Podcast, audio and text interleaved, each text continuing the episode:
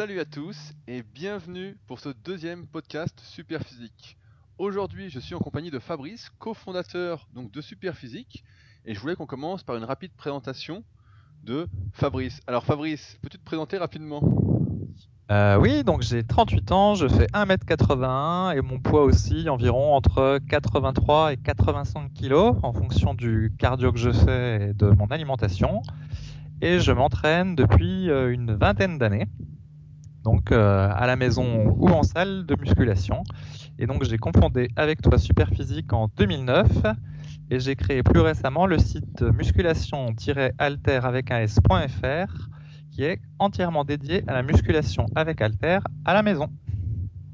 Alors aujourd'hui, je voulais qu'on parle d'un sujet sensible, à savoir quels sont les exercices à faire et à ne pas faire en musculation. En effet, vous êtes nombreux à chercher, je pense malheureusement à tort et colportés par des personnes qui ne veulent pas forcément votre bien, des exercices qui sont censés être magiques, vous permettre de progresser plus rapidement sans vous blesser, atteindre vos objectifs euh, ni vu ni connu.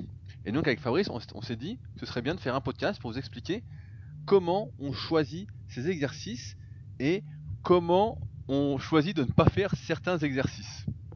Alors rapidement, pour parler du choix d'exercices en musculation, on est tous les deux d'accord pour dire que les meilleurs exercices ne sont en général pas ceux que l'on considère comme les meilleurs. On va prendre un exemple, on vous a sélectionné en effet 5 exercices qui sont sur le papier les meilleurs exercices, mais qui, dans le temps, en fait, ne permettent pas de bien progresser, du moins sans se blesser. Donc le premier de ces exercices qu'on ne ferait pas, c'est le squat. Je crois d'ailleurs, Fabrice, que tu as été un grand défenseur du squat pendant un temps. Oui, oui, bah, enfin, tout le monde l'était, euh, particulièrement au début des, années 2000, quand euh, on discutait sur les forums de musculation. Euh, ben, en gros, celui qui faisait pas de squat, on considérait qu'il faisait pas de musculation. Le squat, c'était vraiment l'exercice qui était anabolisant pour tout le corps et qui permettait même de prendre des bras simplement parce qu'on progressait euh, au squat. Et ben, l'avenir, l'avenir a montré que c'était pas tout à fait vrai et que le squat barre derrière, parce qu'il faudra expliquer aussi qu'il y a plusieurs types de squats. Il y a le squat euh, barre devant, il y a le squat barre arrière, barre basse, barre haute, et tous euh, ne sont pas aussi dangereux. Mais vraiment, le squat euh, barre arrière, on est d'accord avec Rudy, c'est notre exercice numéro un qui ne doit pas être fait. Parce que quelles que soient les qualités qu'on peut lui porter, notamment le fait que selon si on a la bonne morphologie tout pour, il permet vraiment de prendre des cuisses.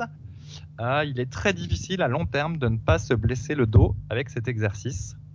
Donc, il, y a, d'ailleurs une bonne définition, je trouve, pour dire quels sont les bons exercices. Les bons exercices, c'est ceux qui sont possibles de faire, qui sont possibles de faire en fait sur une certaine durée sans se blesser, qu'on est capable de faire sur le moyen et long terme, quitte à ce qu'ils soient moins efficaces sur le court terme, mais dans lesquels on peut persévérer pour continuer à progresser presque indéfiniment. Et malheureusement, le squat fait partie des exercices qui, évidemment, sont efficaces pour prendre des cuisses, des fessiers ou des ischios, suivant la morphonatomie de chacun, mais qui sont aussi très efficaces pour se blesser. Et on connaît d'ailleurs tous les deux très peu de personnes qui du squat depuis 20 ans chaque semaine sans s'être blessés, sans avoir eu de hernie discale, sans avoir plusieurs pathologies euh, musculo-tendineuses. Et c'est pourquoi le squat ne fait pas partie des exercices à faire. Si aujourd'hui, Fabrice, en rigolant, je te payais pour faire du squat, est-ce que tu ferais du squat? Euh, Je ferais du squat avant, euh, mais du squat arrière, non, ça, j'en ferai plus jamais de ma vie. C'est, beaucoup trop risqué. Le, forum, euh, le forum Superphysique est plein de, jeunes qui se sont fait une hernie discale avec le squat. Il, faut préciser que il y, a, deux problèmes avec cet exercice. Le premier déjà, c'est qu'il est naturellement pas adapté à énormément de gens. Il faut avoir une bonne souplesse, il faut être donc des hanches, des chevilles, il faut être symétrique, faut avoir euh, une relativement bonne morphologie, c'est-à-dire pas des segments trop longs au niveau des jambes, sinon on a tendance à se pencher beaucoup en avant et du coup l'exercice devient un genre de good morning.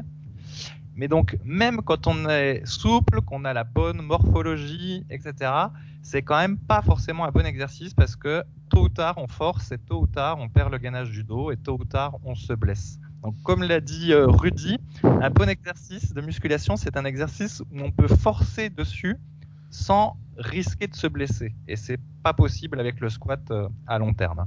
Donc non, Rudy, même si on me payait cher, je ne ferai pas de squat barre arrière.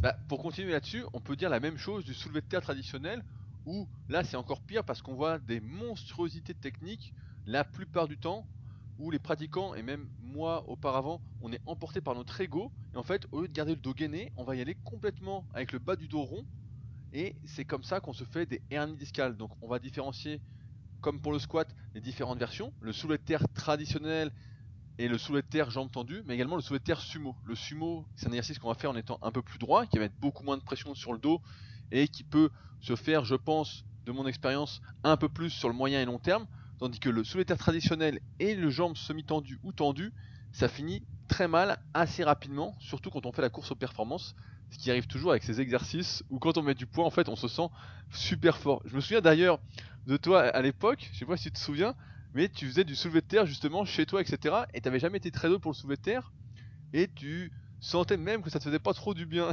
je me souviens à l'époque. T'as jamais trop cru dans ce- cet exercice contrairement au squat? Oui, ben, euh, je pense qu'après c'est une question de morphologie. Moi j'étais plus fait pour le squat et effectivement euh, là j'ai jamais retrouvé un exercice qui soit aussi efficace pour mes cuisses que le squat arrière. hein, c'est vrai, ça me fait vraiment le pas du quadriceps, euh, ce, qu'aucun autre exercice n'arrive à faire. Mais euh, le soulevé de terre, non, il m'a jamais euh, apporté grand chose. Je sentais un peu mes trapèzes, mais surtout beaucoup mon bas du dos. Et donc euh, l'exercice n'était pas du tout intéressant pour moi et c'est pour ça que j'ai pas persévéré dessus et tant mieux pour moi. Par contre sur le site, euh, on a un membre de la team Superphysique qui s'appelle Gilles Pinero, donc lui qui a été euh, champion du Plusieurs monde. Plusieurs fois champion de France, quelques places au championnat d'Europe et au championnat du monde. Voilà, donc est un pratiquant de force athlétique de niveau mondial. Et il y a une vidéo sur le site où on peut le voir en train de faire 20 répétitions au soulevé de terre à 200 kg.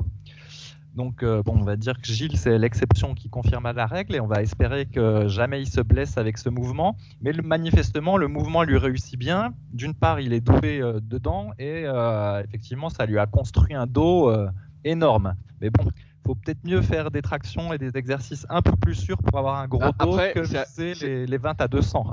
C'est à relativiser parce que connaissant Gilles, il a déjà eu plusieurs hernies. Donc euh, c'est à relativiser. Personnellement, je ne connais personne sur le long terme qui survit au squat et au soulevé de terre pratiqué abondamment et en cherchant vraiment à se surpasser. Comme tu sais, bah moi j'ai pas mal d'élèves en coaching et souvent j'en fais faire du soulevé de terre ou même du squat, mais je limite les charges en fait. On fait plus du soulevé de terre en fait dans une optique de gainage dynamique, en le faisant vraiment tranquillement sans chercher la perf. Et tous ceux qui cherchent la perf, à un moment, ça finit forcément mal, surtout sur ces exercices où on peut prendre très lourd et où on se laisse embarquer euh, par l'ego. On, arrive vite à des soulevés de terre de rond. Et je me souviens également à l'époque, tu sais, quand on regardait euh, l'histoire du soulevé de terre, de la force athlétique, etc., à un moment, on voyait que tous les meilleurs au soulevé de terre, à la fin, finissaient dos rond. Il n'y avait aucun, aucun athlète qui finissait avec le dos cambré, qui faisait un maxi dos cambré. C'était toujours horrible. Oui, oui, bah c'est exactement la même chose. Avec le squat aussi, on finit toujours par se pencher. Oui, le soulevé de terre, les- c'est très difficile de garder une bonne technique parce qu'on finit par être piégé par son mental. Et au soulevé de terre, c'est même c'est pire parce que quand tu as commencé le mouvement, on va dire quand tu as passé les deux tiers, tu es quasiment sûr de terminer ton mouvement, mais tu peux arrondir le dos.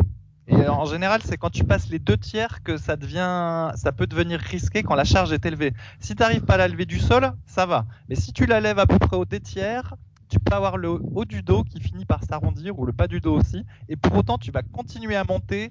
Et là, tu peux te, tu peux te blesser. D'ailleurs, une, anecdote. euh, il y a une vingtaine d'années, donc il y avait un auteur de musculation qui s'appelait euh, Stuart McRobert, qui écrivait des livres euh, pour l'entraînement de musculation dit pour les galériens, donc soi-disant pour ceux qui avaient des difficultés à prendre du muscle, bien que ce qu'il proposait comme entraînement était en réalité pas du tout adapté. Et donc lui se vantait euh, d'avoir réussi euh, 20 à 180 kilos au soulevé de terre et donc de pas être euh, un théoricien et d'avoir payé son dû à l'entraînement. Sauf qu'en fait, dans un de ses livres, il explique que euh, la semaine d'après cette tentative du 20 à 180 au soulevé de terre, il s'est blessé le dos.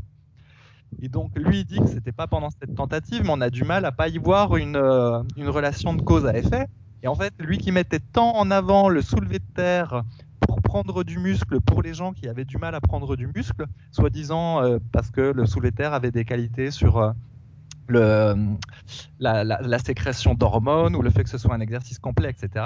Et ben lui qui en vantait les mérites, en, sait, en fait, il s'est simplement niqué le dos en faisant cet exercice. Voilà, aussi bah. À force d'en faire, sou souvent on se rend pas compte que un exercice, on se blesse en fait pas d'un coup, mais progressivement à force de répéter des petites erreurs. Et à force, là on parle du squat et du soulevé de terre, on va parler d'autres exercices après, mais à force de faire des exercices qui tassent le dos, à un moment on finit par se retrouver vraiment tassé. J'ai l'exemple d'un jeune en ce moment au Super Physique Gym qui avait beaucoup d'influx nerveux, qui était très doué pour ses exercices. D'un point de vue, il avait du jus, mais morphologiquement, il n'était pas trop fait pour. Et il a progressé très très rapidement. Et à la fin, il s'est retrouvé donc là, au bout d'un an de pratique de ces deux exercices, à forcer à fond dessus, etc. Il est monté jusqu'à 200 kg au squat et euh, 240 au soulevé de terre pour euh, moins de 90 kg à 20 ans. Donc ce qui sont de bonnes performances sans matériel. Et il s'est retrouvé en fait avec le dos complètement tassé, avec une hernie discale au niveau lombaire, qui normalement au niveau lombaire sort soit à droite, soit à gauche quand on a une hernie. Elle est sortie derrière, en fait parce qu'il s'est complètement tassé. Donc ce qui montre bien, c'est que l'accumulation, il avait jamais eu mal au dos ou presque, et l'accumulation a fait qu'à un moment, il a fait une série au squat, et après il s'est senti un peu bizarre, et puis là maintenant ça fait bah, 3-4 mois qu'il peut plus faire ces deux exercices là, et puis qu'il a encore bien mal au dos. Donc euh, s'il fait les choses correctement, il aura moins mal plus tard, mais euh, ça montre bien que c'est l'accumulation de ces exercices-là qui finit par faire mal. C'est pas de se baisser pour ramasser ses chaussettes qui euh, fait la hernie discale. C'est tout ce qu'on a fait avant, et notamment la pratique de ces deux exercices abondamment en forçant euh, dans tous les sens, quoi. J'ajoute que le soulevé de terre, euh, il est encore pire si jamais on utilise une prise inversée, ce qui est normalement le cas parce que c'est comme ça que ça se pratique en force athlétique. Donc c'est euh, une main en supination, une main en pronation. Donc déjà, ça rend plus difficile de tirer de manière complètement euh, symétrique et en plus, ça prédispose à long terme à la déchirure du biceps sur le bras qui tient la barre systématiquement en supination.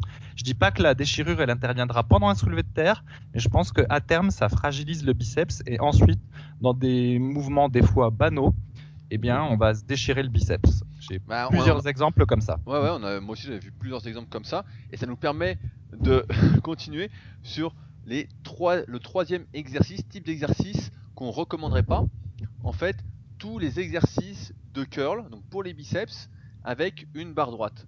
En effet, je ne sais pas si vous avez déjà vu sur Superphysique, on a fait plusieurs articles sur le sujet, notamment sur la question du valgus. Le valgus, en fait, ça montre, si vous faites le test, que vous avez la main, le coude et l'épaule plus ou moins alignés. Et chez la plupart des personnes, en fait, ces trois articulations ne sont pas alignées et on a ce qu'on appelle un valgus, donc plus ou moins important. Et quand on a un valgus, le fait de prendre une barre droite, de forcer la supination pour faire ces exercices de biceps, eh bien, va entraîner progressivement des douleurs à l'une de ces trois articulations, peut-être aux trois, et possiblement à terme des déchirures, donc soit au biceps, soit au long supinateur, en fonction de la longueur de ces différents muscles.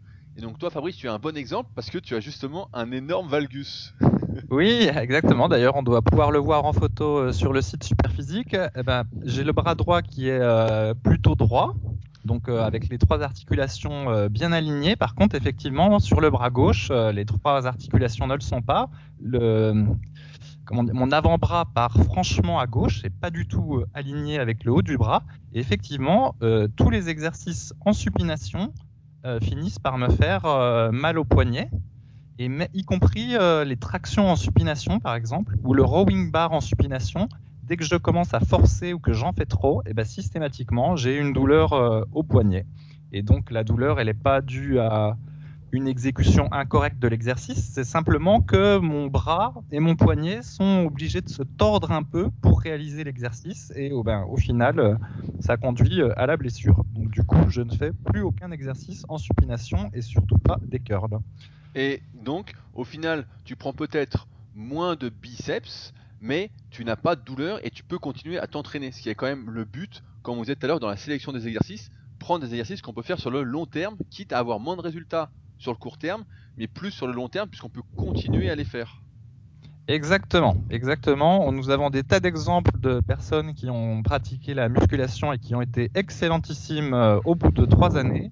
mais qui, euh, ben, au bout de 5 années, ont arrêté la muscu et ne ressemblent plus à rien. Voilà. et ont mal partout et sont complètement bousillés. Un, je vais donner un exemple. Souvent, j'ai des personnes qui viennent en coaching premium. Donc, si tu sais pas ce que c'est, Fabrice, je t'explique rapidement. Les gens, en fait, viennent au Super Physique Gym pour que je fasse des analyses morpho-anatomiques et que je corrige leurs problèmes posturaux. Je détecte les problèmes de mobilité, etc.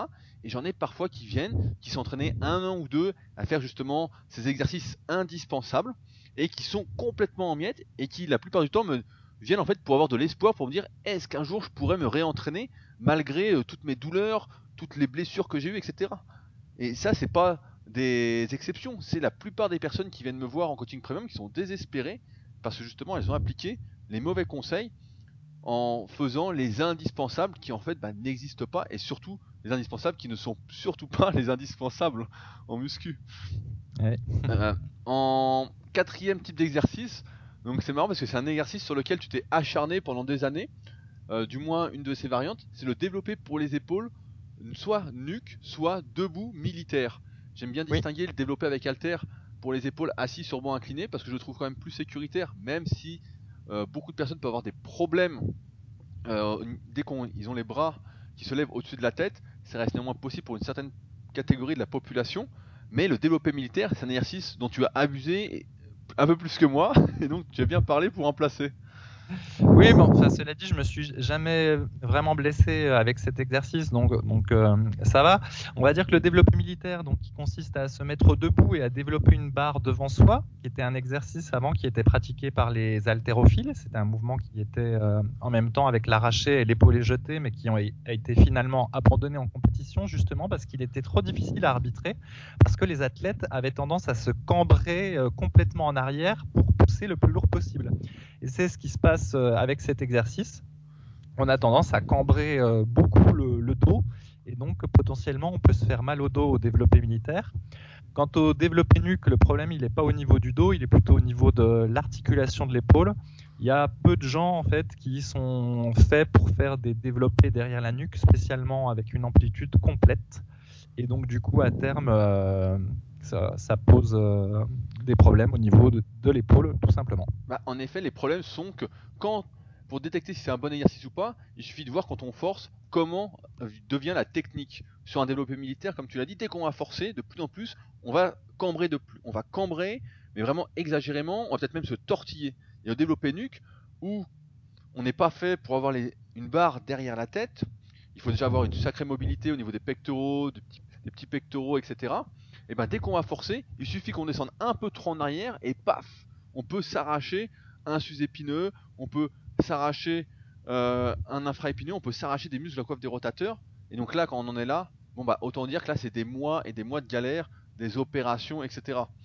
Et autant dire que les développés pour les épaules ne sont pas l'exercice obligatoire pour prendre des épaules, c'est plutôt tout l'exercice d'élévation, et ça peut faire sourire, mais d'élévation latérale et d'oiseau, avec alter ou avec poulie, suivant votre niveau, mais qui sont eux indispensables pour la plupart des personnes pour prendre des épaules et non pas ces développés qui ne devraient figurer dans votre programme et pas ces variantes-ci d'ailleurs, mais par exemple avec alter ou avec barre par exemple assis sur un banc incliné, légèrement incliné, qui va figurer en fin de votre programme pour les épaules seulement si vous manquez de deltoïde antérieur, ce qui est rarement le cas quand on est un pratiquant naturel de musculation par rapport au haut des pectoraux, car il y a une petite compétition. Mais ça, on y reviendra dans un autre podcast.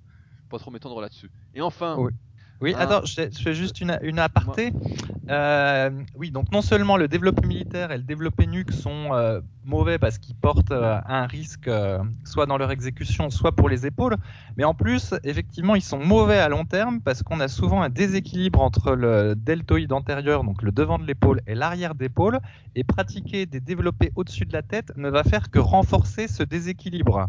Donc il faut, à la limite, même si c'était des exercices qui étaient corrects, comme peut l'être par exemple développer au-dessus de la tête avec Alter, il faut mieux soit pas le faire, soit donc comme l'a dit Rudy, le faire en fin de séance et vraiment privilégier le développement de l'arrière de l'épaule parce que le devant de l'épaule en général est déjà euh, surdéveloppé chez la plupart des gens à cause du développé couché ou même naturellement.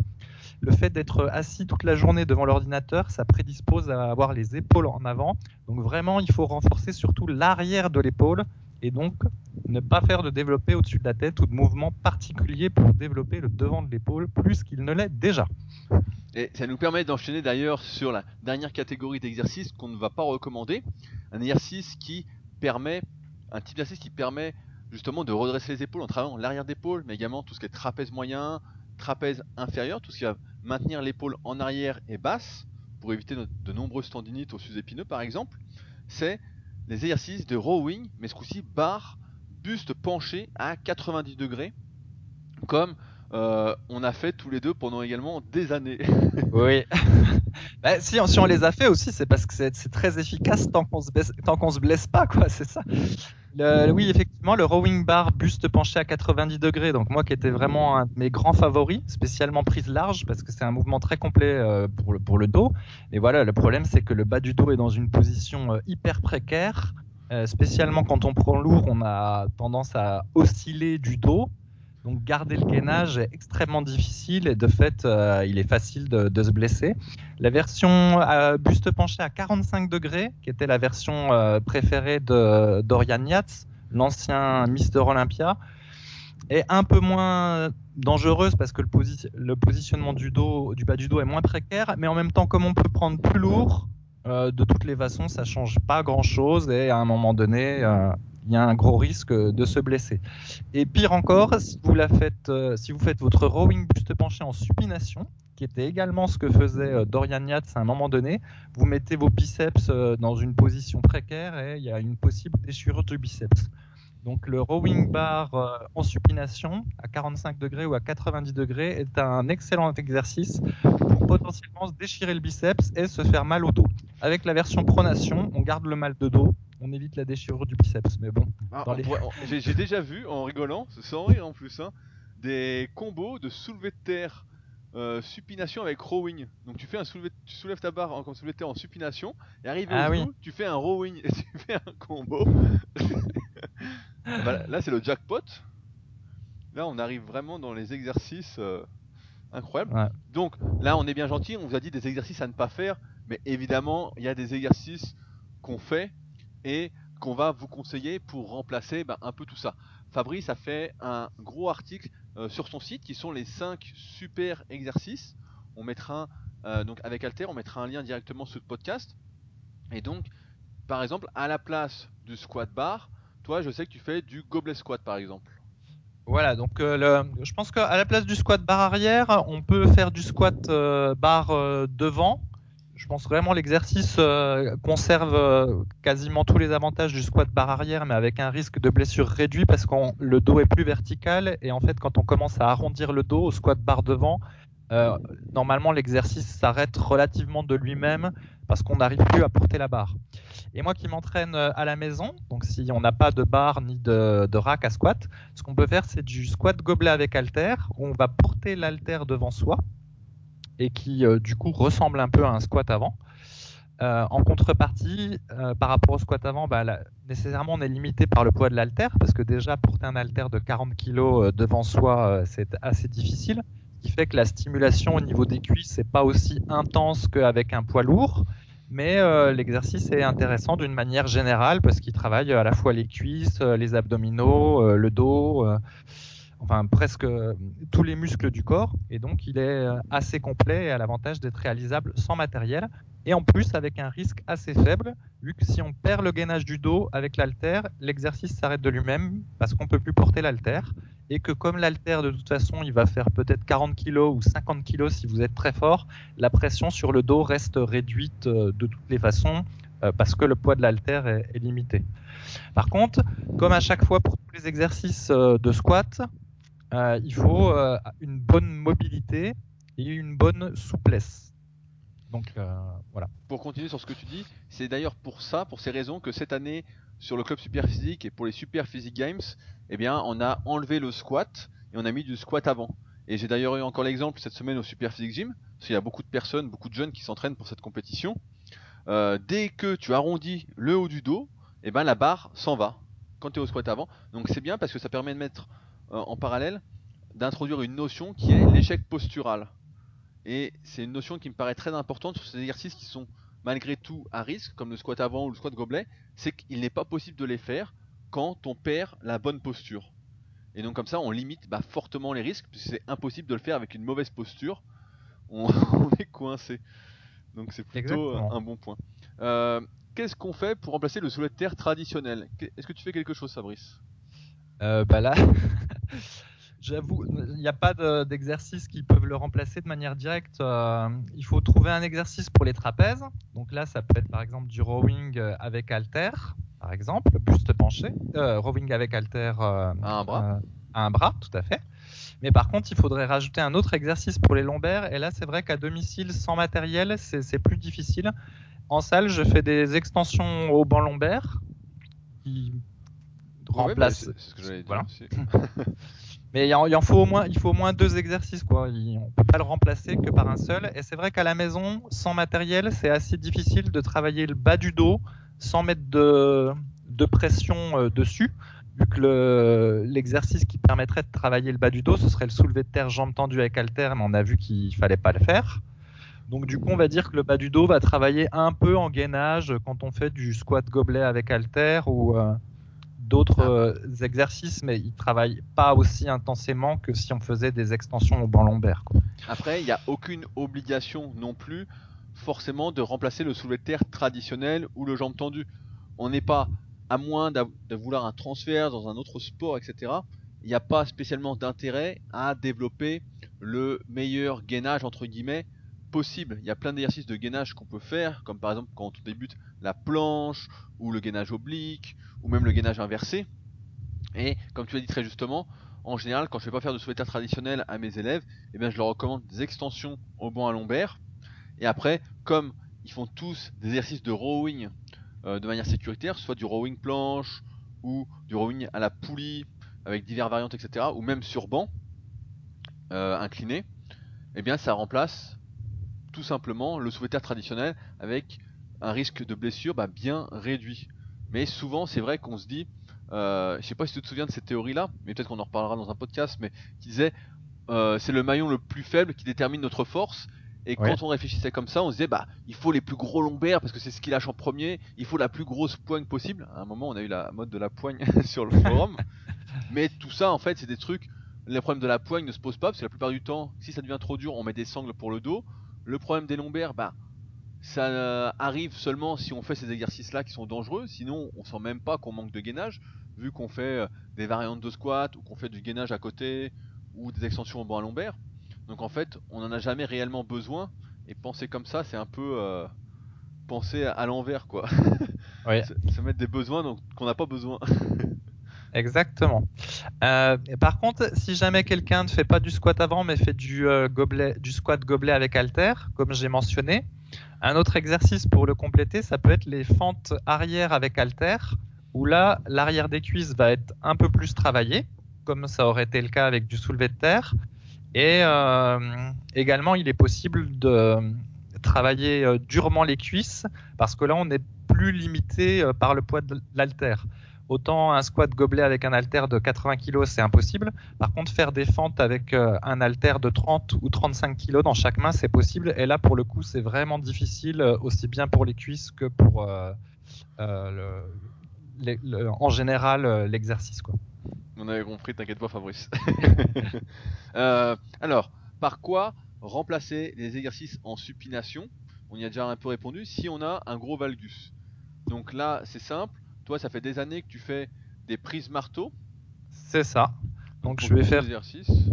Voilà, tous mes exercices, je vais les faire en prise marteau. Donc, par exemple, pour les biceps, vu que c'était le, cas qui nous intéressait, eh ben, ça va être euh, des curl halter prise marteau assis ou du curl euh, alter sur banc incliné prise marteau ou encore du, euh, du curl pupitre en prise marteau. Alors comme l'a dit Rudy, ça c'est pas aussi efficace que la supination hein, pour développer le biceps puisque la, position prise marteau va favoriser le travail du brachial antérieur et moins celui du, biceps brachial. Mais bon, mieux vaut s'entraîner longtemps et en bonne santé que se faire mal. Donc c'est la, solution pour ceux qui ont un valgus au coude prononcé. Pour, pour mon exemple, moi qui ai un valgus bien plus petit que le tien, bah, je peux utiliser des barres Z. notamment pour tout ce qui est traction, supination ou même rowing en supination. Et pour ces exercices de curl, bah, en fait, j'essaye de pas trop forcer la supination et donc ça me fait pas une demi-supination, mais un trois quarts supination, on pourrait dire. Et moi, ça va tout seul. J'ai aucun problème là-dessus. Euh, donc voilà. Après, c'est encore une fois à adapter en fonction de chacun. Là, on va typiquement un cas de morphoanatomie, d'où l'importance de s'analyser. Mais pareil, on y reviendra dans d'autres podcasts. Pour remplacer, tu voulais continuer Fabrice? Euh, Oui, juste un mot. On a, là, on a parlé du valgus du coude, mais il y a aussi ceux qui ont des biceps très courts qui peuvent trouver un intérêt à privilégier la prise marteau à la prise euh, supination pour pas surétirer le, leur biceps. Mais bon, ça c'est une parenthèse. Euh, pour remplacer donc développer nuque et développer militaire, je pense qu'on a déjà répondu.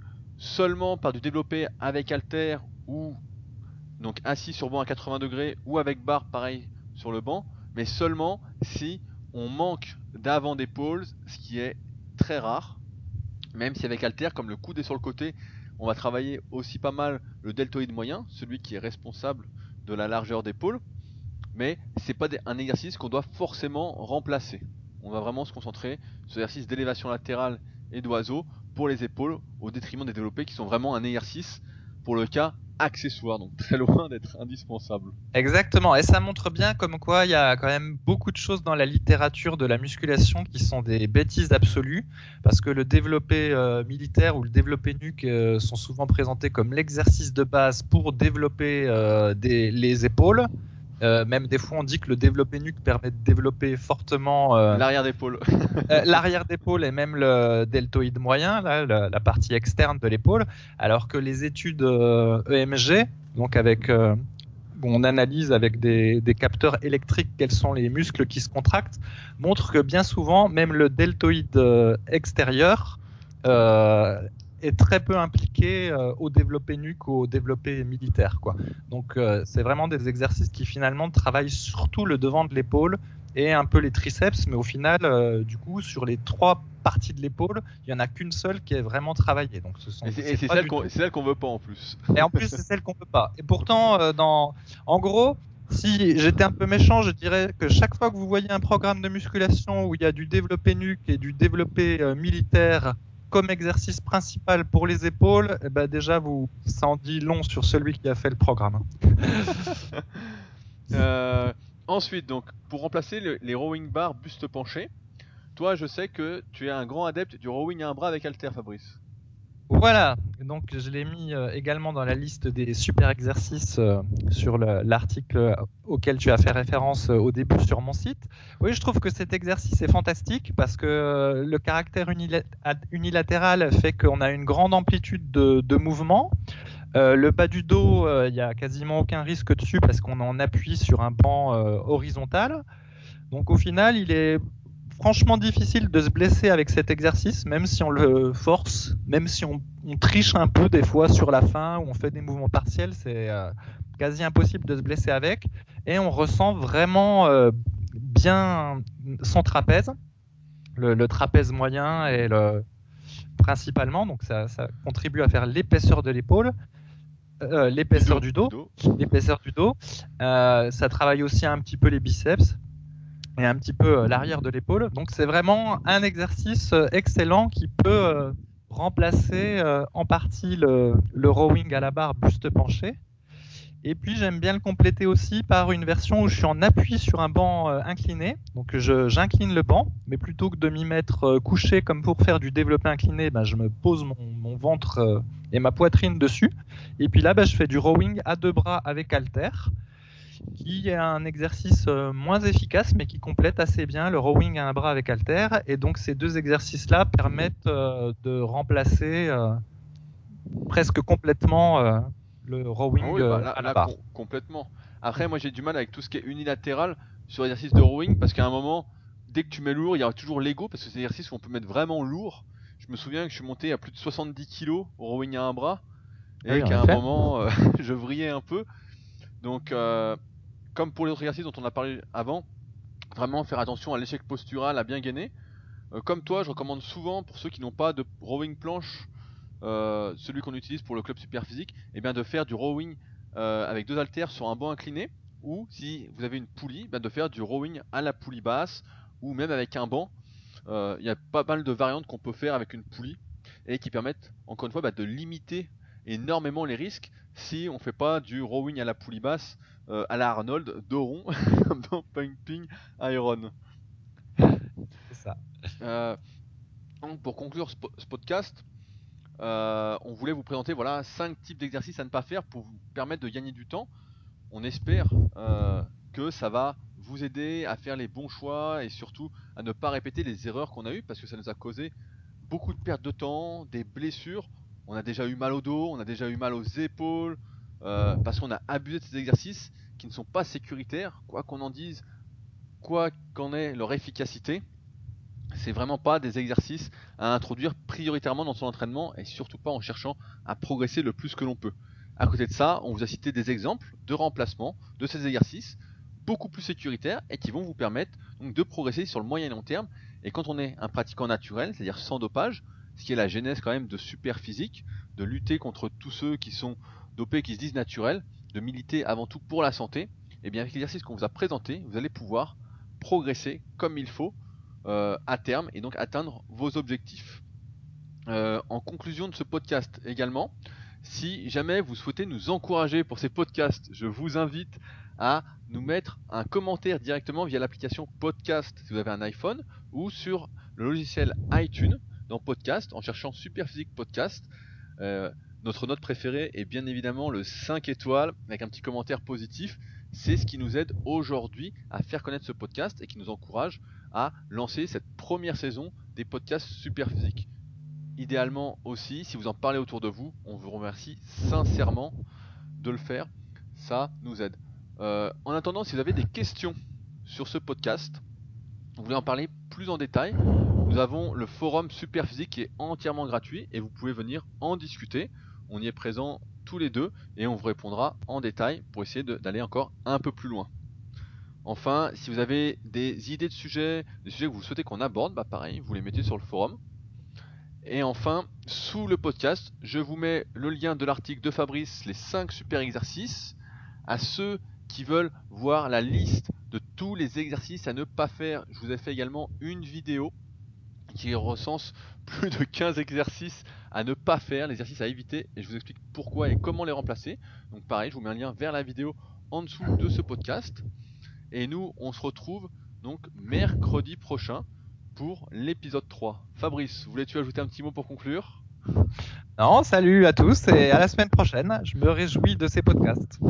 Salut à tous.